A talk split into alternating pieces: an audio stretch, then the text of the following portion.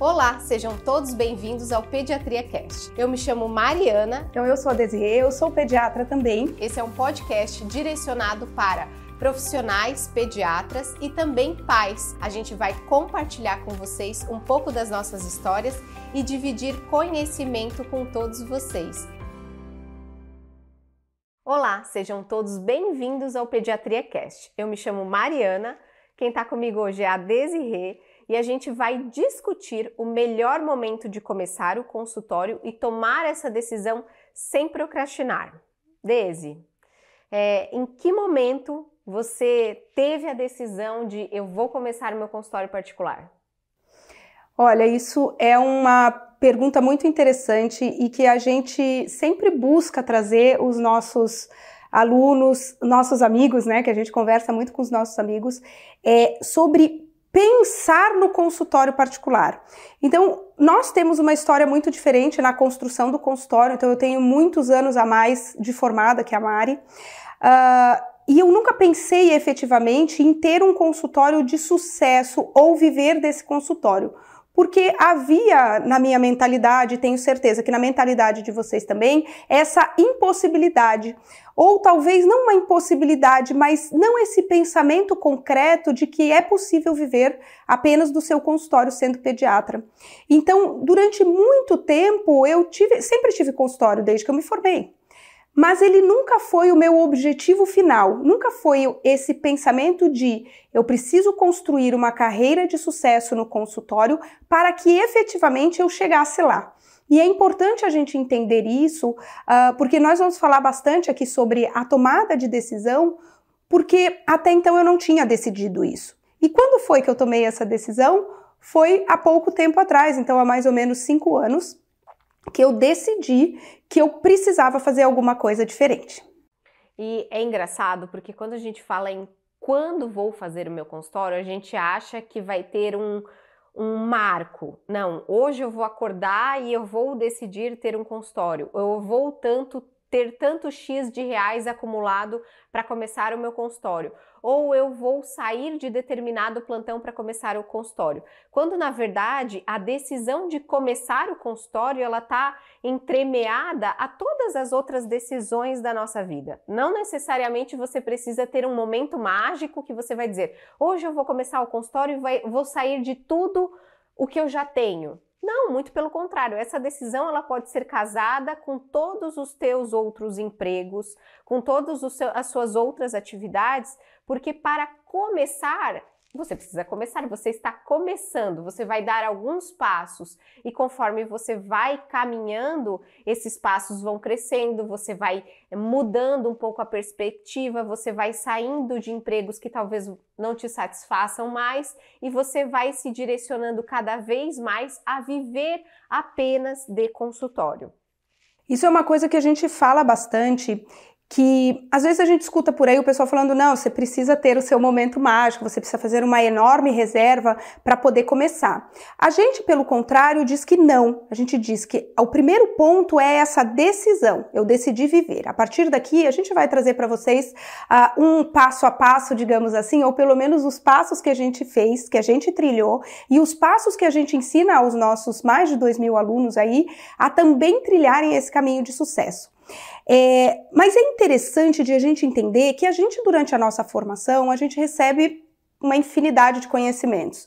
Se você hoje é pediatra e passou por uma residência, você fez pelo menos oito anos de estudo focado, direcionado para um conhecimento técnico muito intenso. Então a gente passa seis anos da faculdade, isso que eu não estou nem contando aqui, pré-vestibular e todas essas coisas. Mas a gente passou seis anos estudando medicina, depois dois anos, na minha época eram dois anos só de residência, hoje são três anos, estudando para se especializar. Mas em momento algum a gente aprende ao que fazer para desenvolver uma carreira de sucesso. E a gente vai sendo levado pela decisão dos outros. E é por isso que a gente está falando tanto na palavra decisão. Quando que, se vocês forem lembrar, e se vocês trilharam o mesmo caminho que o meu, que foi o mesmo caminho de toda a minha turma de residência, eu fiz residência num lugar em que éramos, acho que eram 37 residentes na época, tinha residentes, estagiários. Como que foi o meu primeiro emprego? né? Tirando o, o, salário que eu recebia lá, a bolsa que eu recebia da residência.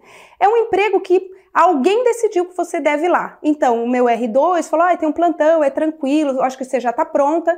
Então, eu fiz o pau, já era o meu segundo semestre do R1, e eu decidi que estava na hora de, então, decidir, né? Parece que a decisão foi minha, de começar a fazer plantão.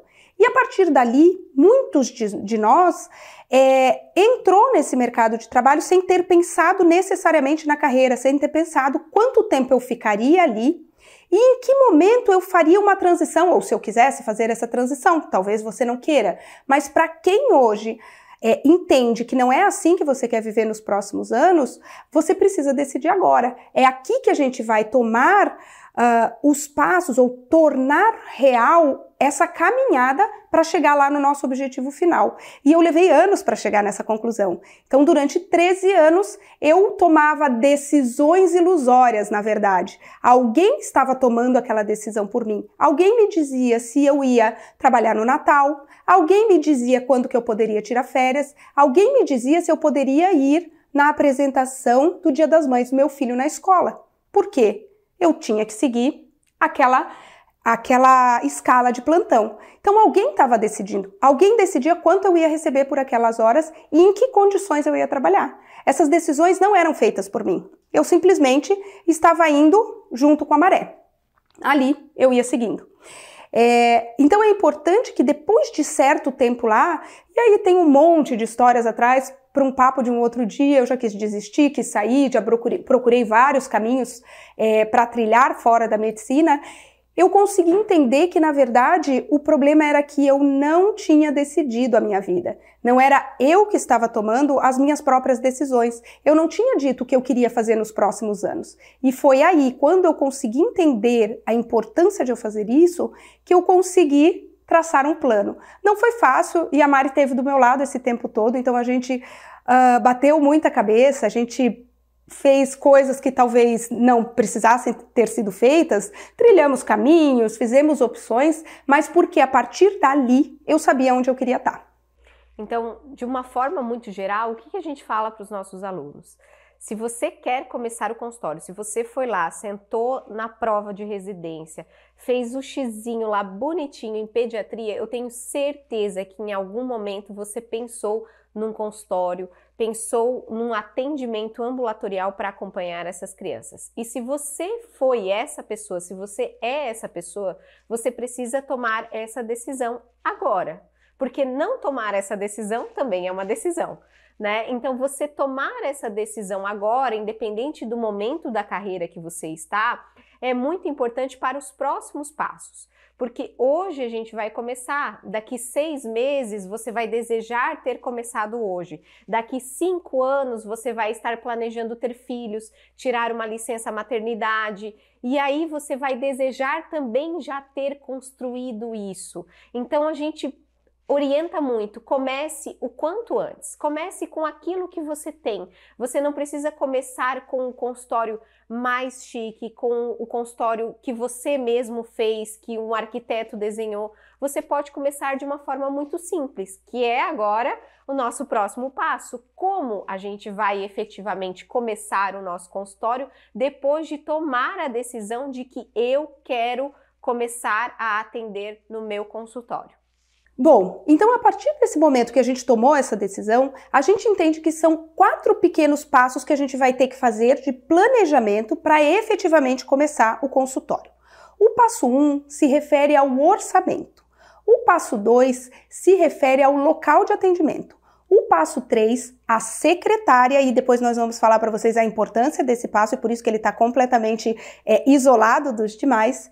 E o quarto passo seria a definição dos equipamentos que você precisa para iniciar efetivamente uh, o seu atendimento. Então, sobre o orçamento, é importante a gente entender, e a gente inclusive já falou aqui nesse vídeo, que a gente não precisa ter uma reserva enorme. Parece que eu vou precisar comprar uma sala, fazer um financiamento no banco enorme para eu poder começar a atender, e isso não é uma verdade, tá? Então a gente precisa entender que a gente vai ter alguns gastos iniciais e eles podem ser bem pequenos. A primeira coisa que a gente vai gastar é com o espaço onde a gente vai atender. Então você vai precisar ter uma sala sublocada, de repente não vai ser a sua sala própria, mas você precisa ter aquele espaço. Uh, aqui a gente tem geralmente duas opções uh, que a gente sugere que são: você vai sublocar um ou dois períodos na semana. A gente gosta da, da questão de dois períodos para você poder dar assistência para aquele paciente que vem. Algumas pessoas preferem iniciar com um único período porque fica com a sensação de que se não tiver pacientes nos dois períodos está indo mal ou não está tendo sucesso. Isso não é uma verdade, tá? Uh, mas a gente sugere sempre dois períodos, justamente porque às vezes você viu um paciente aqui e ver só uma semana depois, de repente está ruim. E, né, você precisa ali de um intervalinho menor. Então, procurar um lugar onde você possa alugar dois períodos. Uh, e ali você pode fazer dois tipos de contratação, que é o que geralmente a gente vê acontecendo. Você subloca aquela sala por período e aí você vai entender que você vai ter aquele gasto recorrente mensal, então passa a ser um custo fixo, né? Então você paga todos os meses, sei lá, 500 reais pela sublocação de um período numa clínica. Mas existe a opção de, de repente, a gente negociar com o dono dessa clínica, a gente pagar uma porcentagem. Isso, inclusive, é um pouco mais confortável para a gente que está começando e ainda não tem uma boa carta de clientes, porque você só vai pagar se você tiver efetivamente algum paciente ali. Isso é muito confortável. E às vezes você pode negociar isso com o dono da clínica e você fazer um contrato temporário para isso. Então, às vezes ele quer cobrar fixo, você vai conversar, explicar que você está começando agora, está se divulgando. Então, se você poderia fazer por um período de três, quatro meses, seis meses, talvez, é, pagando apenas a porcentagem daqueles pacientes que você atender. Isso dá bastante tranquilidade para a gente e é importante a gente ter essa tranquilidade para a gente não começar a ouvir as nossas crenças tão fortes aí de que não é possível, de que talvez vai dar errado, de que eu estou tendo um insucesso, que na verdade não é isso que está acontecendo. Você está dando o primeiro passo e os passos iniciais eles são mais difíceis mesmo, né? Sair da inércia é muito mais difícil do que se manter nela. Uh, então ali já é um, um primeiro gasto que a gente vai ter. O segundo gasto que a gente precisa ter algum orçamento é para equipar o espaço onde a gente vai trabalhar. Depois nós vamos falar uma lista do que a gente acha básico de ter de equipamento na sala, mas alguma coisa minimamente você vai precisar ter, ver se a sala às vezes já é equipada ou não, mas você ter algum orçamento disponível para isso. E o terceiro gasto, que seria interessante de você ter, mas assim como uh, os equipamentos não são mandatórios, pelo menos inicialmente, que é você ter algum dinheiro para fazer um investimento em marketing, para desenvolver de repente uma marca para o seu nome, para fazer de repente anúncios dentro do Google. Então é interessante se você puder uh, destinar parte de um orçamento mensal para você poder se ajudar na divulgação do seu próprio trabalho. E aí eu tenho uma história, que é a minha própria história, que foi mais ou menos o que eu fiz, exatamente nesses passos. Quando eu decidi pelo consultório, é, deixei o hospital, enfim, eu acabei tendo a oportunidade, eu fui convidada por uma clínica se eu queria atender na clínica deles. E era uma sala bem pequena, que era uma sala de muitos outros profissionais, que não era exatamente uma sala de pediatria. Mas eu entrei, entrei lá, achei bonitinha, falei, não, é aqui que eu vou ficar. Me fala aí o que, que vocês conseguem, às vezes, providenciar para a sala. Então, eles providenciaram uma balança, o estadiômetro, mas todas as outras coisas eu levava. Então, eu levava os brinquedos, eu levava os meus equipamentos, esteto, otoscópio, os palitinhos coloridos. É, e aí, toda vez que eu entrava para atender nessa sala, eu montava o meu consultório de pediatria, né? Porque era uma sala que dividia com outras especialidades que não eram pediatras. Essa sala sublocada foi meu lar da pediatria por dois anos, até que eu consegui fazer meu próprio consultório. E nessa sala, o que, que eu entendi? Como eu estava tendo outros trabalhos, eu me dedicava ao tempo que eu não estava lá no consultório com outros trabalhos, eu ficava no período do consultório, se fosse para atender paciente, eu atendia pacientes, quando não tinha pacientes, eu investia em me divulgar. Então eu fazia stories, produzia conteúdo e todo o dinheiro, todo o lucro que eu tinha daqueles pacientes, daqueles primeiros pacientes que eu tinha, eu reinvestia em fazer vídeos melhores, em fazer é, a minha identidade visual melhor, em fazer investir um pouquinho mais no Instagram. E essa foi a estratégia que eu usei inicialmente para crescer dentro da minha cidade, dentro da carreira. Por quê? Porque eu entendia que a gente começa, todo mundo começa do começo. Então ninguém vai, sei lá, né, começar já no topo, tendo uma lista cheia de pacientes, uma carta imensa de pacientes. A gente começa aos pouquinhos, atendendo alguns pacientes e conforme o tempo vai passando, a gente vai utilizando essas estratégias a nossa carta de clientes vai aumentando. E isso foi o que funcionou. E muita gente acha, tem a crença de que para começar o consultório eu preciso ter a minha própria sala, sublocar, porque esse é um lugar que é, ai, não gostei tanto, não é o perfeito. É, o importante é você começar com aquilo que você tem, porque você adquire muita experiência, você vai ganhando confiança e esse passo ele já está te direcionando para um dia o seu próprio consultório. Exatamente. Quando a gente toma essa decisão e dá esse primeiro passo, é, a gente sempre deve refletir, né, no que você está fazendo agora, essa ação que você está fazendo agora, ela está te levando em direção ao seu objetivo final ou ela está te afastando desse Com objetivo? Certeza. Então isso não era o perfeito, mas era o que estava sendo possível fazer naquele momento a, no sentido, né, na direção do seu objetivo final. E você falou uma coisa muito interessante que é Uh, como você tinha um ganho baixo, né, e você já contou Sim. em outras oportunidades que você ganhou 150 reais nesse seu primeiro mês, uh, como isso não fazia parte do seu orçamento básico, né, da sua vida, é, você podia pegar 100% desse valor e reinvestir no próprio negócio. E aqui eu queria fazer um adendo para vocês para fazerem um exercício, é uma sugestão.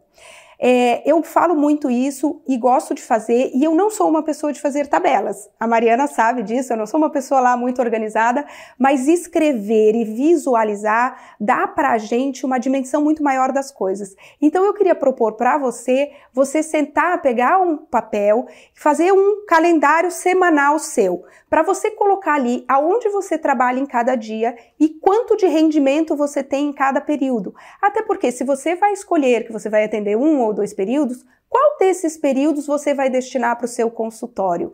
Qual emprego hoje você poderia abrir mão, né, num período, para você estar no consultório? Lembrando que, se você não vai para o plantão, você não ganha o dinheiro daquele plantão e de repente você ainda não ganha esse dinheiro no consultório também. Então a gente precisa ter isso de forma bem palpável com uma planilhinha. Escreve no papel mesmo, tá? É, se você gosta de Excel, pode fazer, mas isso não é meu forte. Eu faço lá no papelzinho mesmo, quadriculo, segunda até sexta, colocar, coloca ali o que você trabalha, de onde vem esse seu custo, para você poder deixar isso mais palpável, mais concreto na sua cabeça, saber da onde você vai começar a abrir espaço na sua agenda atual para estar presente no consultório. E quando você estiver lá, que é outra coisa que a Mari falou que é importante, se você está no consultório, é seu horário de trabalho. Você não tem paciente, mas você tem trabalho a fazer. É importante você criar materiais de consulta, como que você pode encantar aquele paciente, fazer um curso, uma atualização, quem sabe estudar um pouco de habilidades interpessoais, como fazer uma boa escuta, como fazer uma boa acolhida daquela família que você está recebendo. Então, você está lá, é seu horário de trabalho, trabalhe. Não fique inventando, ah, então vou na manicure, vou no, no mercado, ou vou fazer sei lá o quê, ou se perde em vídeos das redes sociais, tá? Você está lá para trabalhar. E aquele dinheiro primeiro que aparecer, sempre pense, não está saindo do seu orçamento, seus custos estão sendo cobertos por essa organização que você fez. Reinvista o seu dinheiro no seu próprio negócio. O segundo passo é definição do local, porque ao contrário do que aconteceu comigo, talvez você precise escolher um local e não ser convidada por uma clínica ou né, qualquer outra situação que você não necessariamente precisa escolher.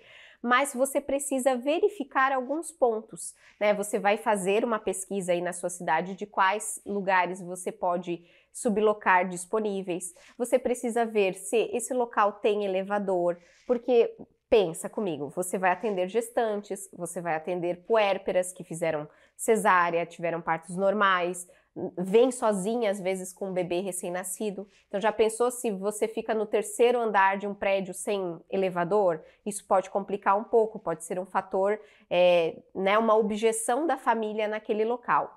É, se pode passar carrinho, se tem um local apropriado com trocador ou se dá para colocar um trocador naquele local. Isso é muito importante. Uma outra coisa é pensar qual o público que você vai atender. Não que você precisa definir isso de imediato, mas se você sublocar um local num bairro mais afastado da cidade ou no centro, isso muitas vezes pode definir o seu público de atendimento.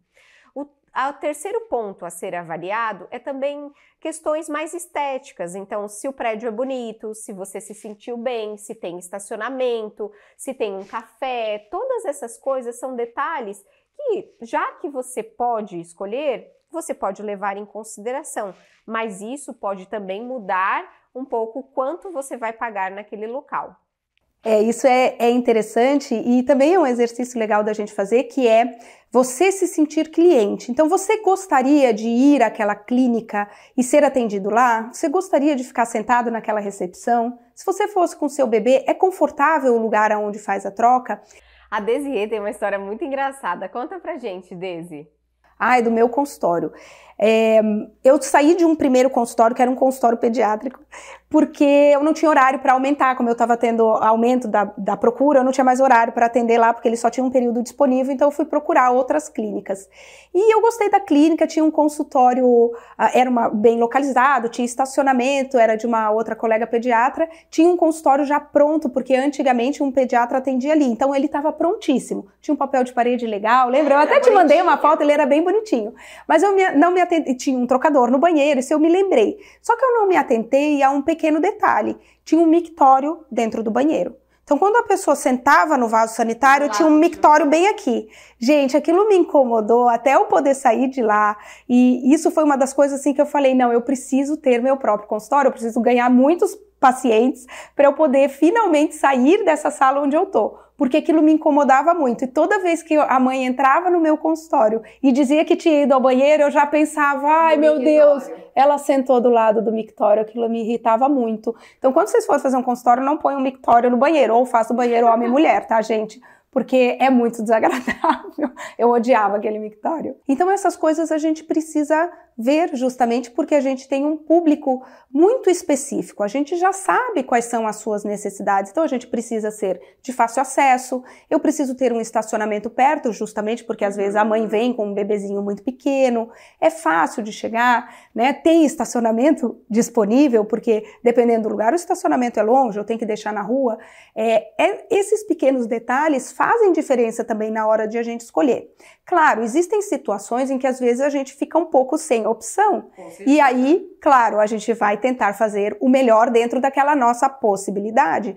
Né? Numa cidade muito grande, a gente vai ter inúmeras opções. Talvez numa cidade menor, menor ou em um bairro específico, você não vai ter tanta opção. E aí a gente vai se fazer as mesmas perguntas. O que eu posso melhorar nessa recepção? O que eu posso deixar é, de um detalhezinho, um cheiro, um som, um agrado para aquela família que vai lá, né, consultar comigo. Então, mesmo que talvez não seja o seu lugar ideal, e é interessante que a gente tenha na nossa cabeça o que eu gostaria de ter na hora que eu for montar o meu consultório de verdade, o meu mesmo, é porque você já pode ir trazendo esses pequenos elementos para esse lugar onde você está começando. Inclusive na sala que eu sublocava, é, a gente não tinha brinquedoteca e também não tinha trocador no banheiro. Aí eu conversei com a dona do local, ela conseguiu colocar um trocador, foi super tranquilo e a gente inventou uma brinquedoteca. Então, quando eu aparecia, eu vinha com uma almofadinha, um puff, uns brinquedos e deixava lá na recepção para as crianças brincarem porque era um consultório que atendia muitas outras especialidades e a grande maioria não tinha nada a ver com a pediatria. Então, dentro da minha opção, eu consegui fazer o melhor possível, que é isso que a gente quer incentivar vocês. As, se puderem escolher, escolham o melhor, mas se você não tem muita opção, faça o melhor dentro daquilo que você tem. O terceiro passo que a gente acha fundamental aqui nesse planejamento de ter o seu próprio consultório é a secretária.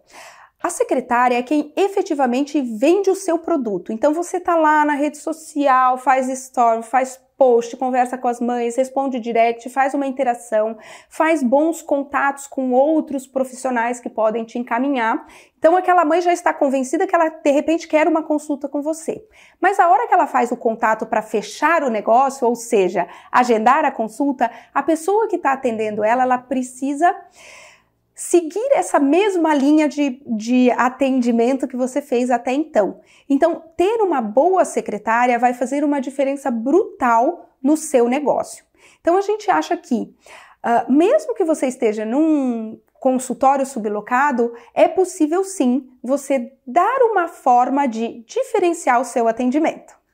Você pode encontrar uma forma de explicar para ela a forma do seu atendimento, é, como você gostaria que os seus pacientes fossem atendidos por ela. Um pequeno treinamento, se, claro, ela permitir isso e se a dona da clínica permitir isso. Muitas vezes isso é uma negociação super tranquila, porque às vezes a secretária não sabe exatamente o que você faz. Ela está treinada para atender os outros pacientes de outros profissionais. Então, você explicar como o seu serviço funciona faz com que ela compreenda o valor daquele trabalho e também possa é, passar isso para os pacientes que forem agendar.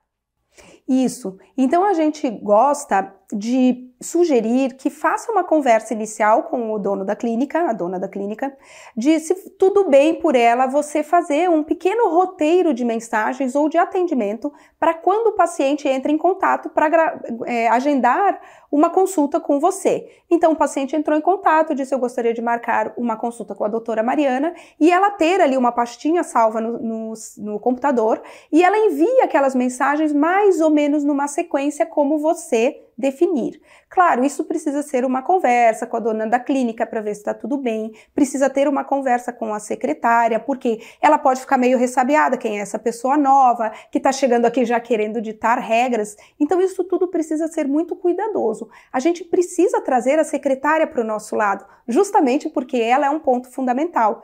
Então, você uh, explicar para ela que isso, inclusive, vai facilitar o seu trabalho, né? Vocês trabalharem juntos na construção desses roteiros, ela te dizer o que tem aparecido de dúvidas e que ela fica com dificuldade de responder, e aí vocês criam em conjunto numa linguagem que não seja sua própria, mas que seja de acordo com os seus próprios valores, mas usando a linguagem que a secretária tem, é, deixa isso muito mais pessoal, é muito mais tranquilo de ela vender esse serviço e com certeza vai aumentar o número de agendamentos das suas consultas. E o quarto e último passo são os equipamentos que você vai precisar para começar o seu consultório de pediatria. Todos os outros passos que a gente falou poderia ser para qualquer consultório. Nesse específico, a gente está falando de um consultório de pediatria. Então, a gente precisa fundamentalmente ter uma balança de bebê.